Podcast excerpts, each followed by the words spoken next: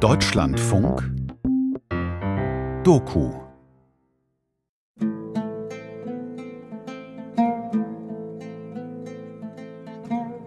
Wer bin ich?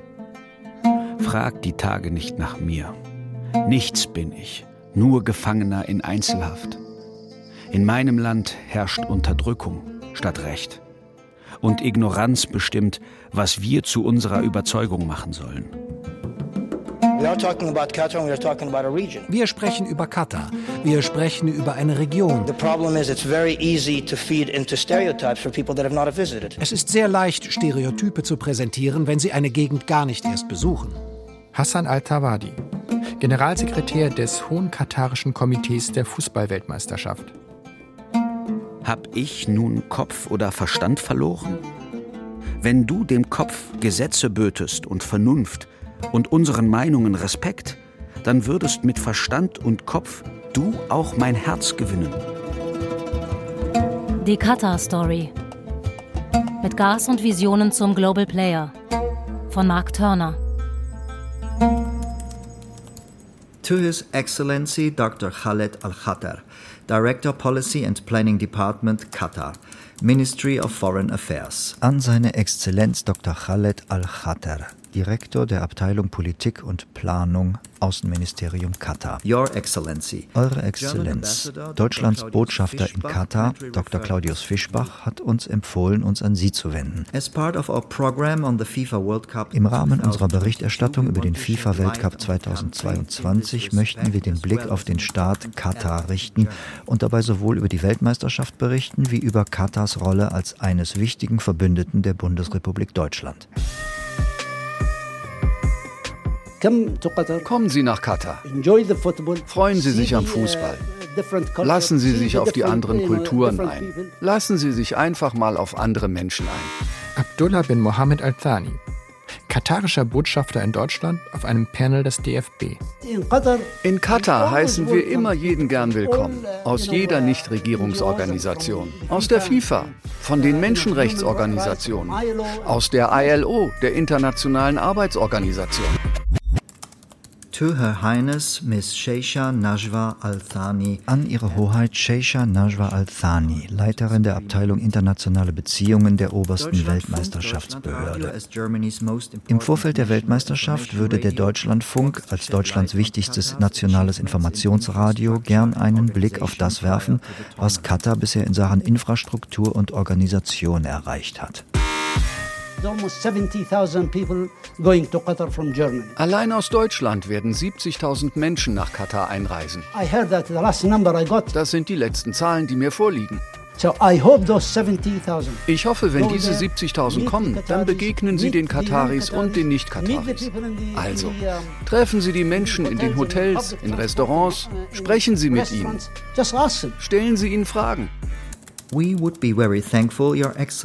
Wir wären dankbar, Eure Exzellenz, wenn Sie unseren Kollegen freundlicherweise empfangen könnten und freuen uns auf Ihre Antwort. We would be very thankful, Your Highness. Wir wären Ihnen dankbar, Eure Hoheit, wenn Sie unseren Kollegen freundlicherweise empfangen könnten und ihm helfen könnten, einen geführten Besuch über die erwähnten Sportstätten zu organisieren.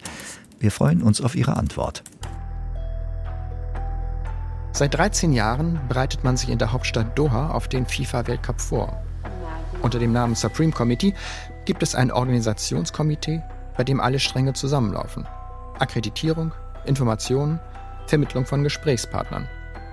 Seit Monaten frage ich dort genau das an.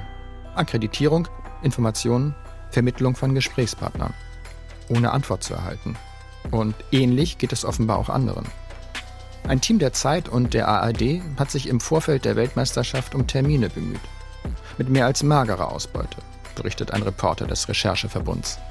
Man kann anrufen, man kann E-Mails schicken, man kriegt aber keine Antwort. Bis sich jemand gnädig erweist und einen anruft. Man kriegt dann auch Einladungen, aber man kriegt dann nicht das gezeigt, was man gerne sehen möchte, nämlich ähm, große Gastanker und Anlagen oder ähm, Leute, die in Büros sitzen und Strategien für milliardenschwere Anlagen entwickeln, sondern man fährt dann knapp eine Stunde nördlich von Doha zu einer Milchfarm, wo Kühe in Ställen sitzen oder liegen und stehen, die auf 24 Grad runtergekühlt wurden und jeden Tag 38 Liter Milch geben. In diesem Land hat niemand mehr noch eine Stimme, um einen Vorwurf zu erheben. Der letzte bekannte katarische Staatsbürger, der öffentlich die Machtverhältnisse in Katar kritisiert hat, ja sogar den Emir selbst, ist der Dichter Mohammed al-Ajami. Das war 2012. Und es ging nicht um den derzeitigen Herrscher, sondern dessen Vorgänger. Der Poet wurde umgehend verhaftet und angeklagt. Dann 2016 begnadigt. Seitdem ist seine Stimme verstummt. Und seine Verse schwirren nur noch durch das Internet. Durch jene kaum geklickten Sphären, die dem Vergessen nahe kommen. Sagt euren Kindern in Ost und West und hört damit nicht auf, bis selbst die Vögel das aus ihren Bäumen zwitschern. Sagt ihnen, dass ein Volk, das ohne Meinung ist, nichts ist als eine Herde, die ewig durstig, aber ewig blind vor der Oase steht und auf das Wasser wartet. Im Herbst 2022, kurz vor Beginn der Fußballweltmeisterschaft, sitze ich am Arbeitstisch. Umgeben von Fotos, Quellen, Audioschnipseln. Die Ernte von 20 Jahren Beschäftigung mit Katar. Mosaiksteine, aus denen ich ein Bild zusammensetzen möchte. Aber nicht alles passt zusammen. Eigentlich das meiste nicht. So viele Quellen, so viele Widersprüche. Es fängt schon mit den Begriffen Katar und Land an. Ist Katar ein Land? Oder eher ein Großgrundbesitz mit Fahne? Die Frage habe ich mir schon vor einigen Jahren gestellt, als ich in Begleitung von Abdullah durch die Hauptstadt Doha fuhr und dann weiter einmal rund um die Halbinsel, die vor Saudi-Arabiens Küste liegt. Wenn Sie Katar von Nord nach Süd durchqueren wollen, brauchen Sie nicht mal eine volle Stunde. Von Ost nach West dauert es eine Dreiviertelstunde. Dann haben Sie ganz Katar gesehen. Das Land ist winzig. Abdullah stammt ursprünglich aus dem Sudan und wohnte seit vielen Jahren hier. Er arbeitete als Sachbearbeiter in einer staatlichen Behörde. Ein Katari sei er deshalb noch lange nicht. Und das treffe auch auf die Mehrheit der in Katar ansässigen Menschen zu. But of the population here, uh, two thirds, you can say, are foreigners. Von der Bevölkerung hier sind gut und gerne zwei Drittel Ausländer aus unterschiedlichen Ländern. Die Inder oder sagen wir die Menschen vom indischen Subkontinent stehen an erster Stelle. Allerdings haben wir kaum Statistiken. Es gab mal eine Volkszählung, aber die Ergebnisse wurden geheim gehalten. Wenn Sie das genau runterbrechen wollen, dann bilden die Inder, die Pakistanis und die Bangladeschis die größte Gruppe. Und dann die Araber, arabische Migranten aus allen Himmelsrichtungen. Sie alle bleiben Ausländer. Sie kriegen keine katarische Nationalität. Da gibt es keine Konzessionen. Das Schicksal der Arbeitsimmigranten auf Katars Baustellen beschäftigt die Weltöffentlichkeit seit Jahren. Besonders deshalb, weil hier seit der Vergabe der FIFA-Weltmeisterschaft mehr Baustellen entstanden sind als anderswo am Golf. Aber noch typischer für Katar, sagte Abdullah, sei eine andere, ungleich größere gesellschaftliche Gruppe. So of course there are foreigners in the domestic uh, service, domestic uh, helpers, I mean. Ausländer arbeiten oft als Hausangestellte. In jedem katarischen Haushalt gibt es drei oder vier von ihnen. Uh, ein eigener Fahrer ist ein Muss und ein uh, philippinisches Hausmädchen oder eins aus Indien oder Sri Lanka. Manchmal auch aus Thailand oder Indonesien.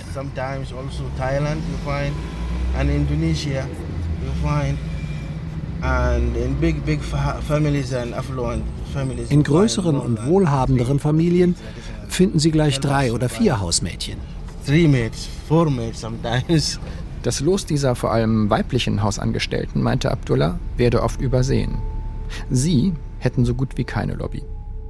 Die leiden unter ähnlichen Problemen wie die Arbeiter am Bau, also zu langen Arbeitszeiten, ungesunden Tätigkeiten. Guido Steinberg, Islamwissenschaftler und Spezialist für die Region. Dazu die Rechtlosigkeit im Verhältnis zu ihren Arbeitgebern. Hinzu kommt aber dann noch die Diskriminierung als Frauen mit teilweise ganz, ganz katastrophalen Verhältnissen mit sexueller Belästigung, mit Vergewaltigung und solchen Dingen. Guido Steinberg geht es ähnlich wie mir. Kurz vor Beginn der FIFA-Weltmeisterschaft soll er ein Bild des Emirats Katar skizzieren. Im Auftrag der Berliner Stiftung Wissenschaft und Politik, die das Bundeskanzleramt berät. Die SWP möchte eine Art Leitfaden erstellen. inklusive Handlungsempfehlungen für Deutschlands Politik. Auch Steinberg sieht sich dabei mit vielen widersprüchlichen Entwicklungen konfrontiert. Und einige der Widersprüche, meint er, liegen nicht nur in Katar, sondern auch in der Art und Weise, wie wir, beeinflusst von der Fußballweltmeisterschaft, das Land betrachten. Ich finde es etwas traurig, dass vor dem Hintergrund der Debatte über die Fußballweltmeisterschaft und die Situation derjenigen, die am Bau der gesamten Infrastruktur beteiligt waren, das andere aus meiner Sicht noch viel größere Problem, weil es eben auch weit über die Golfstaaten hinausgeht, äh, da überhaupt keine Rolle spielt. Wie also lässt sich die Kata-Story erzählen?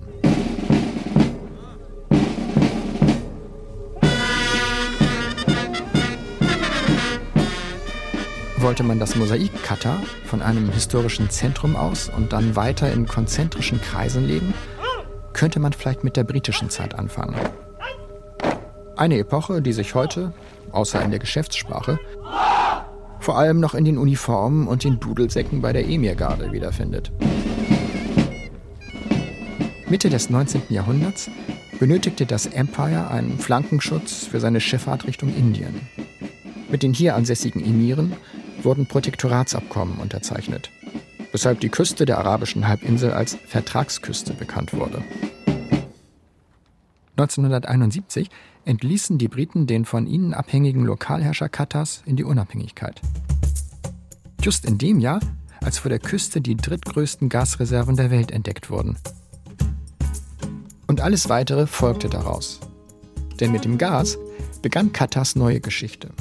Genauer gesagt, am Northfield, wo unter dem Meer das lagert, was Katar seinen kometenhaften Aufstieg erst ermöglicht hat. Im Frühjahr 2001 stehe ich hier zwischen einem schier unübersehbaren Gewusel dicker Rohre, Tanks, Gestängen, die so verwoben und verknotet scheinen, als hätte sie ein verrückt gewordener Klempner im Delirium zusammengeschweißt. Mitten auf einer Art von Lichtung, einem betonierten Platz, von dem aus sich ein weiter Blick aufs Meer bietet. Unter dem Wasser also liegen Katars schier unerschöpfliche Gasreserven. Russia is number one and Iran number two. But they have their all, all their reserves collectively from different fields. Russland ist die Nummer eins, Iran die Nummer zwei. Aber beide beziehen ihre Gasreserven aus mehreren unterschiedlichen Feldern. Dem Gasfeld gegenüber hat sich auch Energieminister Abdullah bin Hamid al-Attiyah aufgestellt. Mit einer weit ausladenden Geste weist er in Richtung Meer, auf die iranischen Gestade. Unsere Reserven schöpfen wir aus einem einzigen Feld. Und dieses Feld gilt als das größte zusammenhängende Gasfeld der gesamten Welt. Die, denen Al-Attiyah das erklärt, stehen dicht gedrängt um ihn herum. Eine Delegation aus Deutschland. Wirtschaftsvertreter, Diplomaten, Journalisten. Angeführt vom deutschen Bundespräsidenten, damals Johannes Rau. An ihn direkt wendet sich der Energieminister, um für eine deutsch-katarische Gaspartnerschaft zu werben. Unsere nachgewiesenen Gasreserven betragen über 500 Billionen Kubikmeter. Wir nehmen an, dass die ganze Welt, wenn sie ausschließlich Gas aus Katar bezöge, sich sieben Jahre lang damit versorgen könnte. Viele vorausblickende Regierungen, sagt der Energieminister, hätten beim katarischen Gasangebot schon zugegriffen. Deshalb, Eure Exzellenz, sind wir dabei, in nie dagewesener Art dramatisch zu expandieren. Wir exportieren Flüssiggas nach Japan, nach Südkorea. Gerade haben wir einen Riesenvertrag mit Indien abgeschlossen. Taiwan kommt hoffentlich dazu und Spanien ebenfalls. Dann Italien. Wir führen gerade Verhandlungen mit Frankreich. Nicht mit Deutschland? erkundigt sich der damalige Bundespräsident Johannes Rau. Haben wir bereits getan, Eure Exzellenz, haben wir durchaus. In zahlreichen Gesprächen mit Ruhrgas. Und die setzen wir auch fort. Machen Sie sich nicht von nur einem einzigen Lieferanten abhängig. Tun Sie das nicht, Ihrer eigenen Sicherheit zuliebe.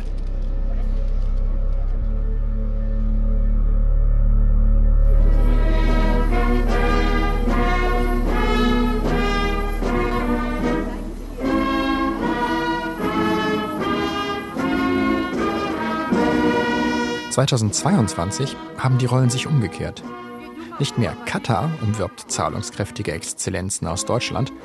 Der deutsche Wirtschaftsminister Robert Habeck ist im Frühjahr als Bittsteller nach Doha gereist, um wenigstens etwas von dem zu bekommen, was man damals, dank scheinbar ewig strömendem Russlandgas, mit einem Achselzucken in den Wind schlug. Habeck besuchte das Emirat zu einer Zeit, als deutsche Medien sich auf Katars Defizite einzuschießen begannen, etwa in Sachen von Frauen, Arbeiter- und homosexuellen Rechten. Ich glaube, man sollte niemanden verprellen, äh, weder im politischen noch im Wirtschafts- noch im Privatleben, wenn man das vermeiden kann.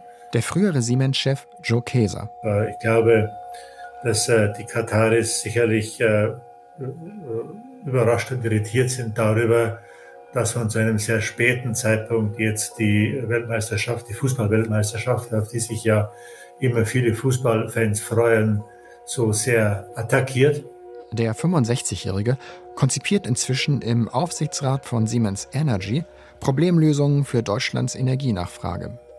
Immer wieder auch bei Verhandlungen mit Katar. Ich meine, wenn wir dann nach Katar fahren und äh, Energiepartnerschaften wünschen, wenn wir aus höchster Not heraus unsere Lieferungen, Gaslieferungen erhoffen, um die Not des Landes und seiner Bevölkerung hier zu lindern, andererseits dann aber im Handumdrehen das Land an den Pranger stellen äh, für die Weltmeisterschaften und für Dinge, die zugegeben noch nicht so weit entwickelt sind, wie wir uns das vorstellen, dann haben die natürlich damit ein Problem und sagen, ja, also wenn ihr uns braucht, dann seid ihr gut zu uns. Und äh, wenn ihr selbst unter Druck, vielleicht medialen Druck kommt, dann kommen diese Anschuldigungen. Der zur Beratung des Kanzleramts bestellte Nahostspezialist Guido Steinberg fragt sich, ob es der Bundesregierung vielleicht heute ebenso an Weitblick mangelt wie 2001, als man die Flüssiggasofferte nicht annahm. Einer der wichtigsten Punkte ist die Laufzeit. Und äh, das äh, war wohl einer der Gründe, weshalb es da zu Verstimmungen schon beim Besuch von Wirtschaftsminister Habeck in Katar kam. Die Bundesregierung, oder zumindest Teile der Bundesregierung, möchten eine kurze Laufzeit. Es ist immer mal wieder von fünf Jahren die Rede. Katar hingegen besteht auf 15 Jahren und mehr.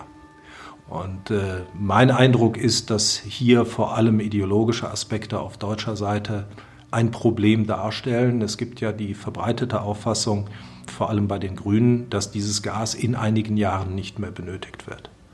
Äh, das halte ich für grundfalsch und deswegen auch für einen Fehler. Auch eine Laufzeit von 15 Jahren ist absolut okay, wenn wir damit dann endlich katarisches Gas bekommen. Joe Keser hingegen hält langfristige Laufzeiten im Augenblick aus deutscher Sicht für gar nicht angebracht. Na, ich würde mal so sagen, je weniger man einen langfristigen Plan selber hat, desto kurzfristiger sollte man sich orientieren. Und je mehr man einen eigenen Energieplan hat, desto langfristiger kann man dann diese Pläne auch absichern. Und ich glaube, wir wissen alle, ähm, dass im Augenblick äh, unser Land keinen langfristigen Energieplan hat.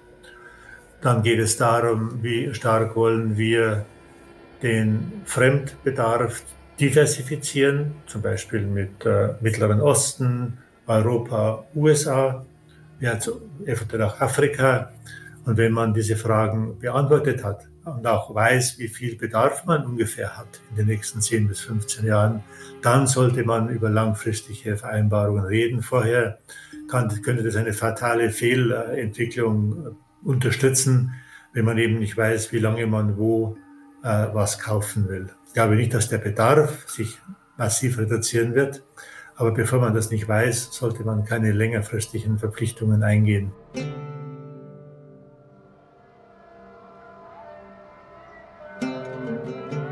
Das Nordgasfeld und seine Erschließung, überhaupt Katar als aufstrebender weltweiter Akteur wäre undenkbar ohne einen Mann, der, wenn man von Katar ein Mosaik zu legen versucht, wahrscheinlich der größte und der schillerndste Stein wäre. Emir Hamad bin Khalifa Al-Thani. Der Emir Hamad bin Khalifa äh, ist eine ganz, ganz entscheidende Figur in der katarischen Zeitgeschichte. Und als er dann die Macht übernommen hat im Jahr 1995, da hat sich Katar tatsächlich innerhalb von wenigen Jahren ganz grundsätzlich verändert. Die vielleicht wichtigste Maßnahme, die Hamad bin Khalifa angestoßen hat, war der Export des Erdgases und vor allem äh, der Export via Verflüssigung. Möglich wurde diese ambitionierte Politik erst, nachdem der damalige Kronprinz 1995 durch einen unblutigen Putsch seinen Vater von der Macht entfernt hatte. Vor Hamad bin Khalifa war äh, Katar faktisch ein saudi-arabisches Protektorat. In der Innenpolitik gab es so gut wie keine Bewegung. Das Land war autoritär wie alle Nachbarstaaten. Und in der Außenpolitik äh, hat sich Katar immer daran orientiert, was Saudi-Arabien, was Riyadh entschieden haben. Und Hamad bin Khalifa setzte seit seinem Machtantritt alles daran, Katar zu einem unabhängigen Staat zu machen. Wie aber tickt Hamad bin Khalifa, der oberste Gasförderer und Neubegründer Katars genau? Was motiviert ihn, von seiner kleinen Halbinsel aus einen anderen Kurs zu fahren als der schier übermächtige Nachbar Saudi-Arabien? Und wenn der Kurs des Landes vorher an Saudi-Arabien orientiert autoritär war, ist er nun anti-autoritär?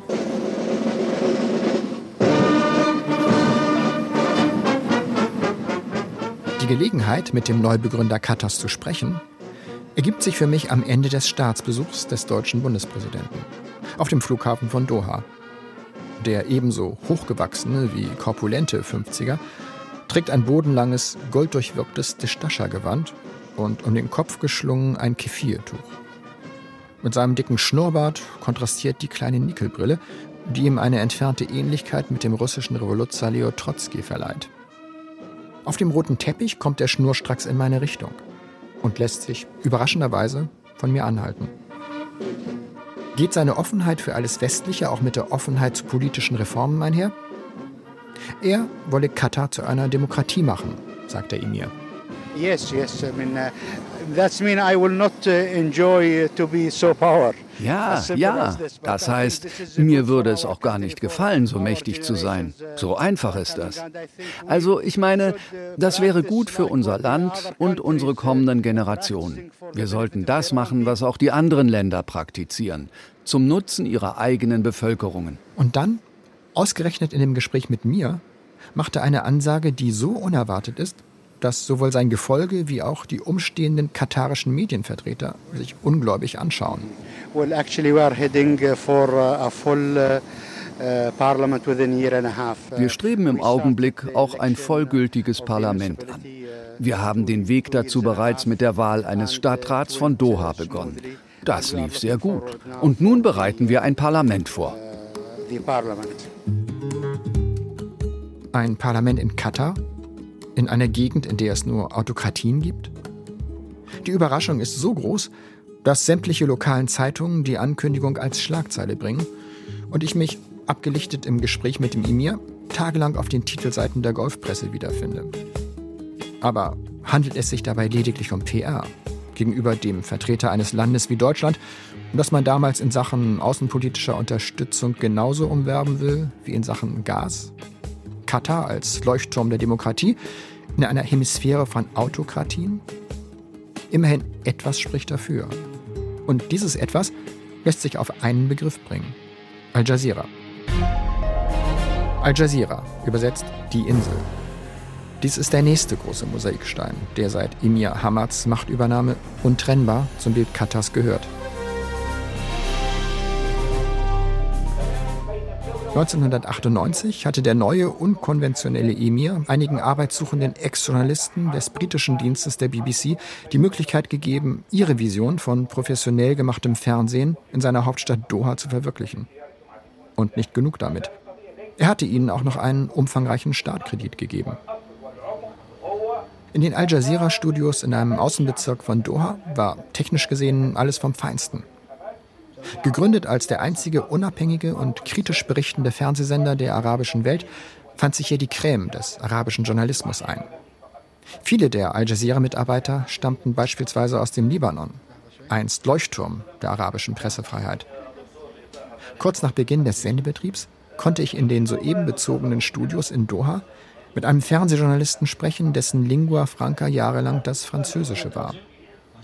Nun, sagte er, könne er sein journalistisches Handwerk endlich auch auf Arabisch ausüben.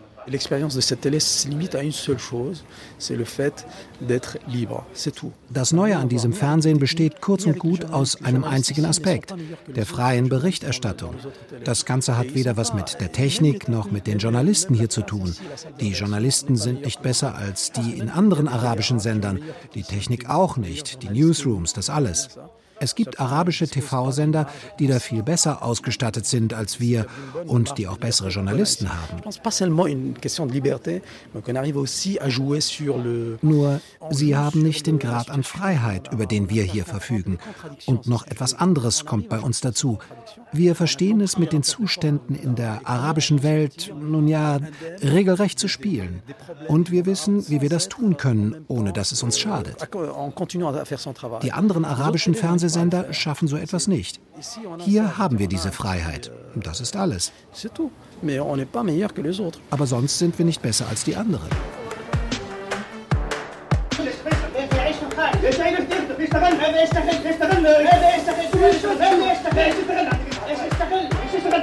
Die Sendung Opposite Direction, entgegengesetzte Standpunkte, gilt den Diktatoren der umliegenden Länder als eine besondere Provokation.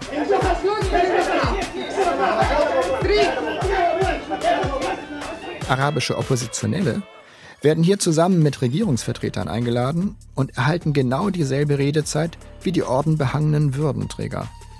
Und in der Regel gewinnt der Kritiker die Oberhand, während der Verteidiger der Diktatur sich mit seinen lahmen Schutzbehauptungen nur allzu oft der Lächerlichkeit preisgibt.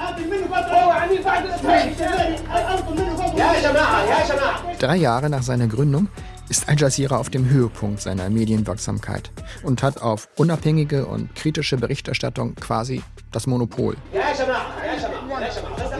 Als ich im Al Jazeera-Studio die Redeschlacht verfolge, die sich der Regimekritiker Mohamed Mouada mit Faisal Triki liefert, einem Lobredner des tunesischen Langzeitpräsidenten Ben Ali, da ahnt keiner, dass diese Art Öffentlichkeit eine Art Trigger, ein Auslöser für das sein wird, was ein paar Jahre später in Tunesien beginnen und sich über die ganze arabische Welt ausbreiten wird. Die Arabellion.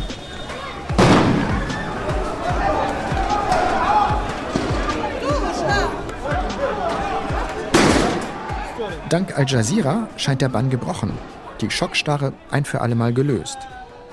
Die Macht des Widerspruchs übertrifft die schlimmsten Albträume der arabischen Diktatoren. Und diese Macht erreicht ein paar Jahre später auch die Straßen.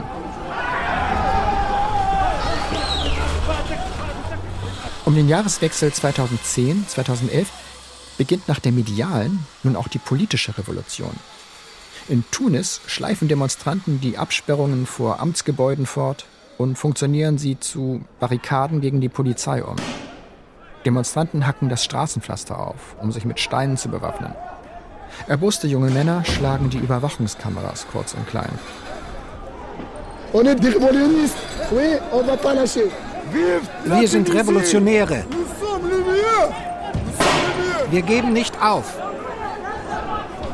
pas lâcher. Wir sind Revolutionäre. Wir geben nicht auf. Das alte Regime denkt, dass wir uns nach ein paar Tagen beruhigen, dass wir die Revolution vergessen werden. Sie versuchen alles, um Zeit zu gewinnen. Aber wir geben nicht auf. Wir kämpfen weiter bis zum Ende. Wir sind für die Demokratie für alles, was es in den anderen Ländern auch gibt. Wieso soll es das nicht auch für uns geben?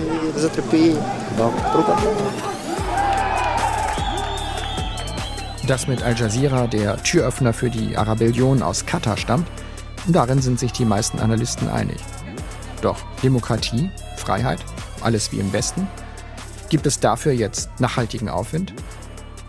Kaum hat der arabische Aufstand ein paar der morschen säkularen Diktaturen hinweggefegt, hält Al Jazeeras großer Sponsor die nächste Überraschung bereit.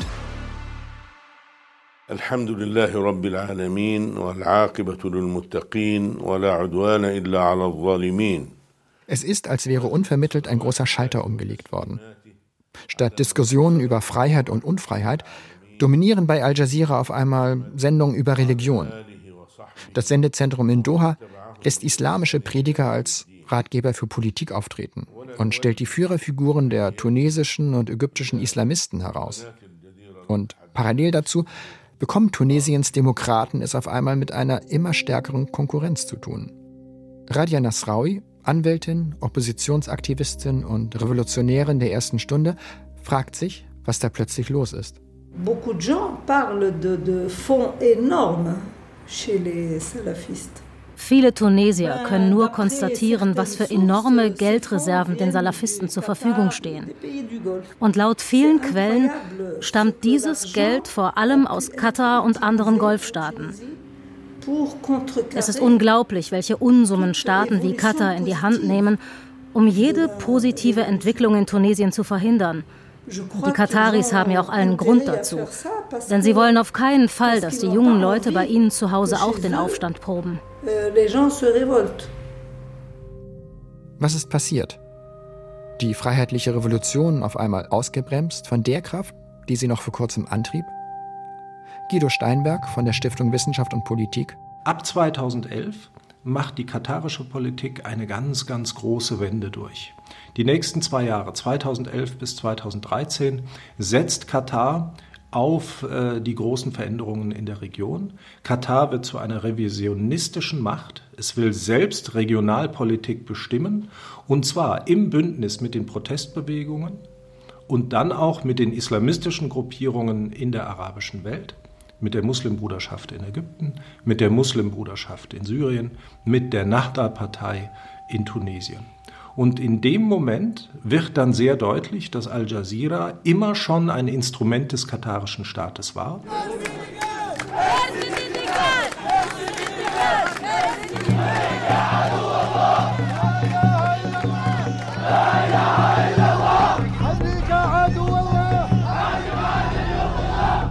Also in den Jahren 2011 bis 2013, verkommt Al Jazeera in gewisser Weise zu einem Propagandainstrument.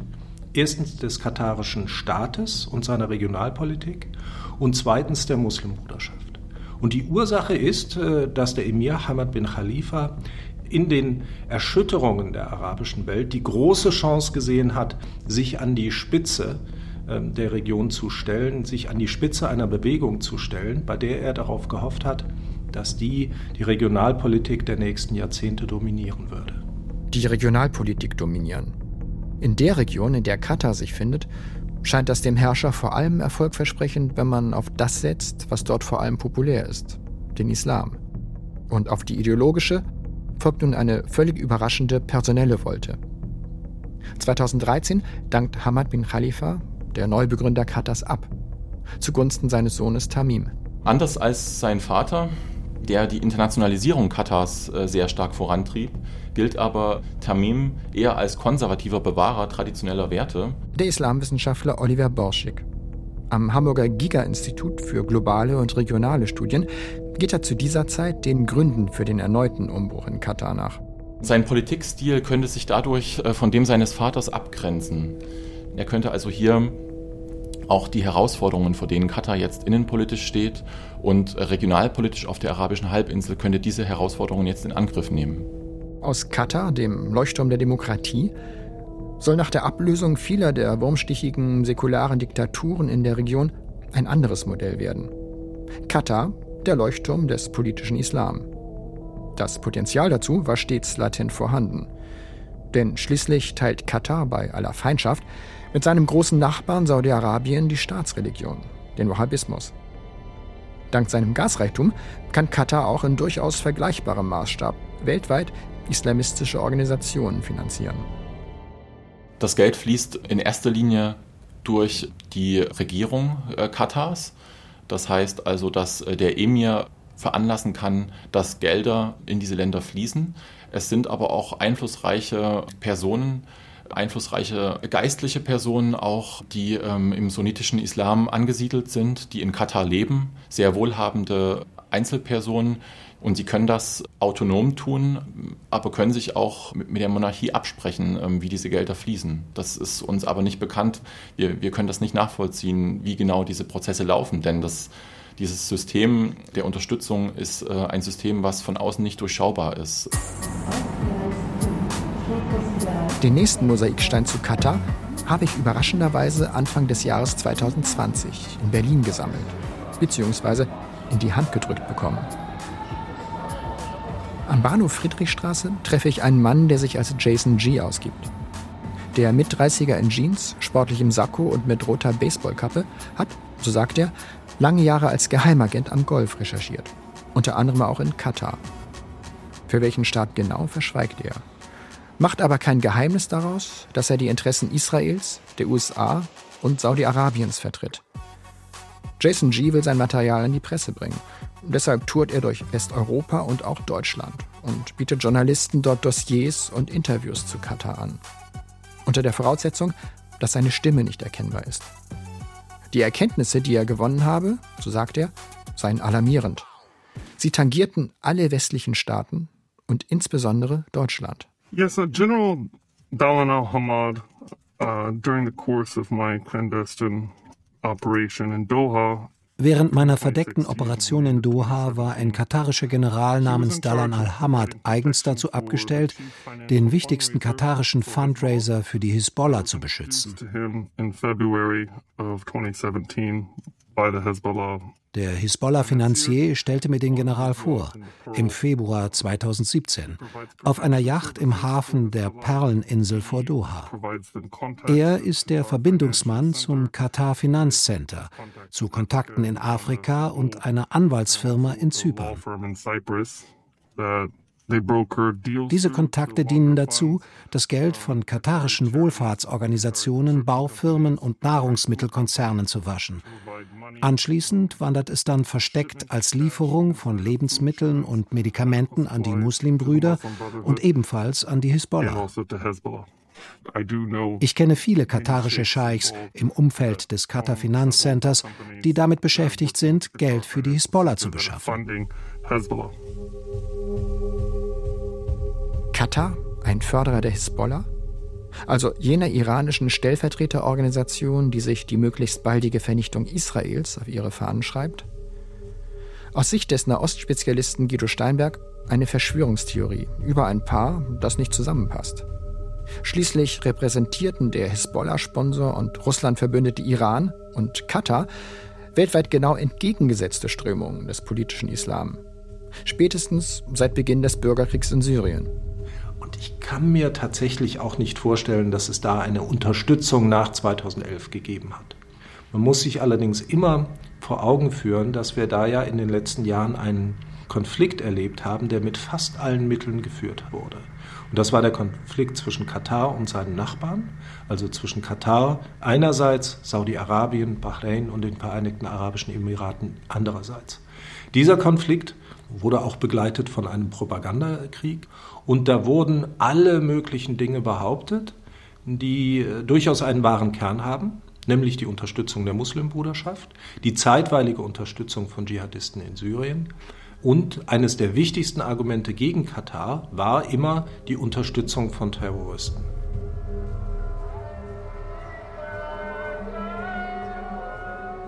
Seit Ende der 2010er Jahre gibt es einen neuen starken Mann in Riyadh, den saudischen Kronprinzen Mohammed bin Salman. Und aus dessen Sicht hat Katar eine unverzeihliche Sünde begangen. Selbst ein steinreicher Familienbesitz mit winziger und homogener Bevölkerung hat es bei anderen den politischen Islam als Alternative zur Monarchie gefördert. Für die Machthaber in Doha keine Bedrohung, sehr wohl aber für Saudi-Arabien, Kuwait, Bahrain oder Ägypten. Sie alle bangen um ihre Autokratien und beginnen eine mediale und geheimdienstliche Offensive, angeführt von Saudi-Arabien. Katar geht sofort in die Gegenoffensive und tut alles, um sich vom Image der Terrorunterstützung zu befreien. Es ist der nächste Imagewandel, den die Herrscherfamilie vollzieht. Die Halbinsel soll noch einmal in ganz neuem Licht erscheinen. Diesmal als Welt zwischen den Welten, als Drehscheibe, auf der sich Ost und West begegnen. Das reicht aber dem neuen saudi-arabischen Herrscher nicht. Er will eine vollständige Politikänderung und letzten Endes will er zurück zum Zustand der frühen 90er Jahre. Er will Katar wieder zu einem saudi-arabischen Protektorat machen. Das kann die katarische Führung nicht akzeptieren und deswegen kommt es 2017 zum großen Konflikt und zur Katar-Blockade, die dann fast vier Jahre andauert. Katar wehrt sich verzweifelt dagegen, noch einmal von den Saudis fremdbestimmt zu werden. Es bangt vor einem Anschluss an den großen Nachbarn. Die Herrscher über Doha wollen jetzt vor allem eins vermitteln, dass ihre Insel für die Welt unverzichtbar sei. Qatar has the perfect conditions for growth to take roots. From Doha, we can grow a green desert and a better environment. Gerade in Deutschland, so der deutsche Wirtschaftskapitän Joe Kaeser, erhofften die Kataris sich da eine positive Resonanz. Katar ist ein Land, das äh, immer wieder auch äh, gefragt wird oder auch um Hilfe gebeten wird, wenn man mit der Kultur des Mittleren Ostens äh, nicht mehr weiter weiß. Ich denke da zum Beispiel an die Rolle der Kataris, als man überstürzt auch aus Afghanistan abziehen musste und die Bundeswehr nicht mehr in der Lage war, Menschen, die zu uns gehörten, äh, zu retten. Hier ist Katar eingesprungen, auch immer wieder bei Vermittlungsversuchen zwischen den einzelnen Kulturen, Sunniten, Schiiten, äh, den Taliban äh, hat Katar wertvolle Dienste erwiesen. Unverzichtbar möchte Katar aber auch auf vielen anderen Feldern sein. Als Sponsor von Sport, von Kunst, durch seine weltweiten Aktien- und Unternehmensbeteiligungen. Alles, was Prestige bringt, wird gemacht. Was kein Prestige bringt, was dem Prestige auch nur bedrohlich scheint, wird konsequent blockiert. Und das trifft vor allem Medienvertreter. Kurz vor dem Anpfiff der Fußballweltmeisterschaft 2022 erhalte ich als Reporter im Auftrag des Deutschlandfunks keine Presseakkreditierung. Anfragen zu möglichen Gesprächspartnern und Besichtigungsterminen bleiben unbeantwortet. Alle Medienvertreter, die sich um eine Drehgenehmigung vor und während der WM bemühen, müssen weitreichende Einschränkungen unterschreiben. Verboten sind unter anderem auch das Fotografieren und Filmen in den Privaträumen von Einheimischen oder in den Unterkünften von Gastarbeitern. Auch in Regierungsgebäuden, Universitäten, Kirchen, Krankenhäusern, Privatunternehmen. Offensichtlich sind nur solche Berichterstatter erwünscht, bei denen man sicher sein kann, dass sie das vorgezeichnete Bild auch wiedergeben.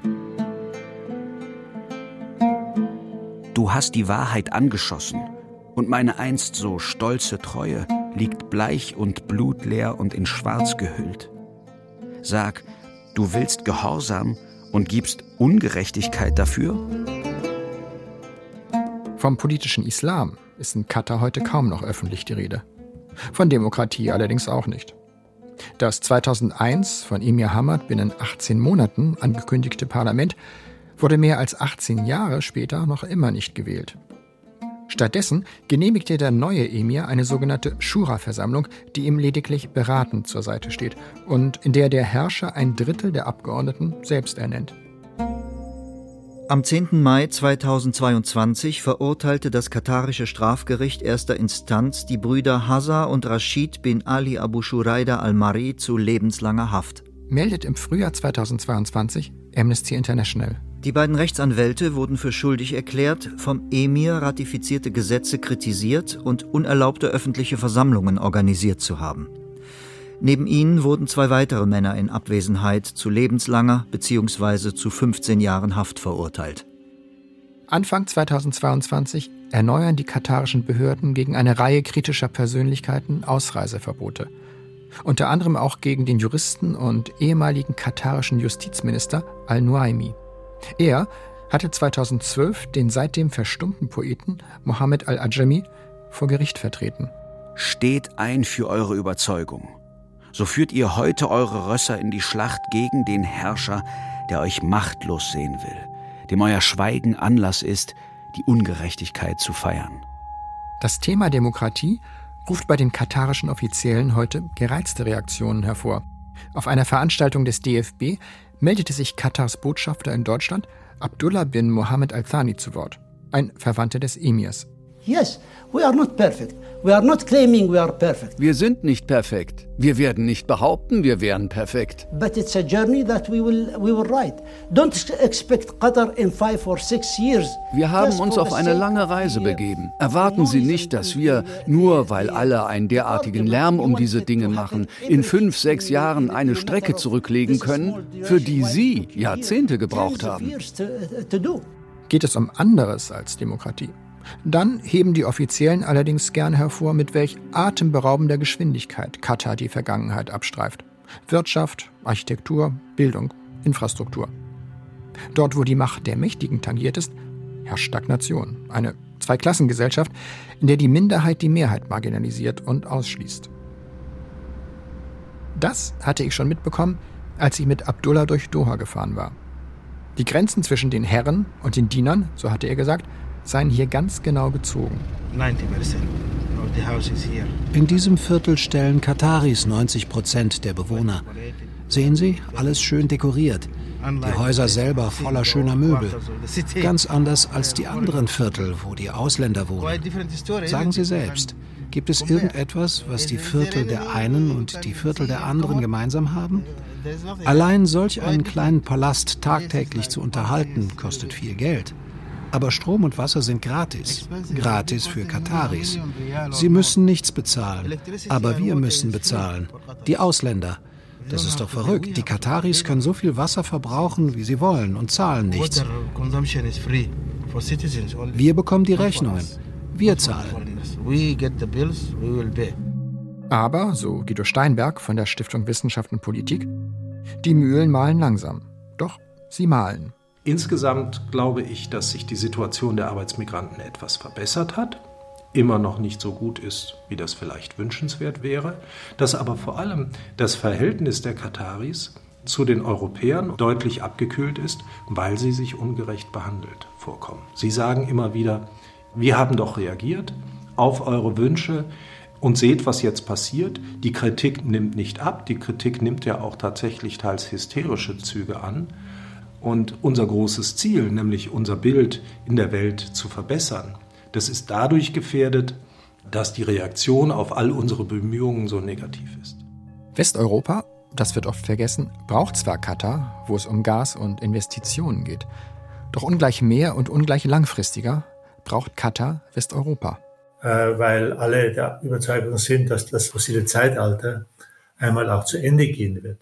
Das heißt also, Dort ist man auch besorgt, in Abhängigkeiten zu geraten. Und wenn diese Abhängigkeitsquellen dann versiegen, hätte man keine Alternative. Das heißt also, die meisten Dinge, die wir sehen an Expansionsbemühungen, wie zum Beispiel auch die strategischen Investitionen des Emirats in deutschen Unternehmen oder auch ähm, in der Welt, sind vielfach darauf ausgerichtet, genau diesen Technologietransfer für die Zeit nach dem Öl zu sichern, indem man sich dort auch aktiv engagiert. Da hilft es, die Zusammenarbeit mit den westlichen Schlüsselstaaten möglichst breit zu streuen. Insofern ist nicht nur auf einer Seite, sondern auf beiden Seiten Selbstbewusstsein angesagt. Die Qatar Story. Mit Gas und Visionen zum Global Player von Mark Turner. Es sprachen Daniel Berger, Judith Jakob, David Vormweg Daniel Werner, Bruno Winzen und der Autor. Ton und Technik Wolfgang Rixius und Lukas Fehling. Regie Matthias Kapol. Redaktion Wolfgang Schiller. Eine Produktion des Deutschlandfunks 2022.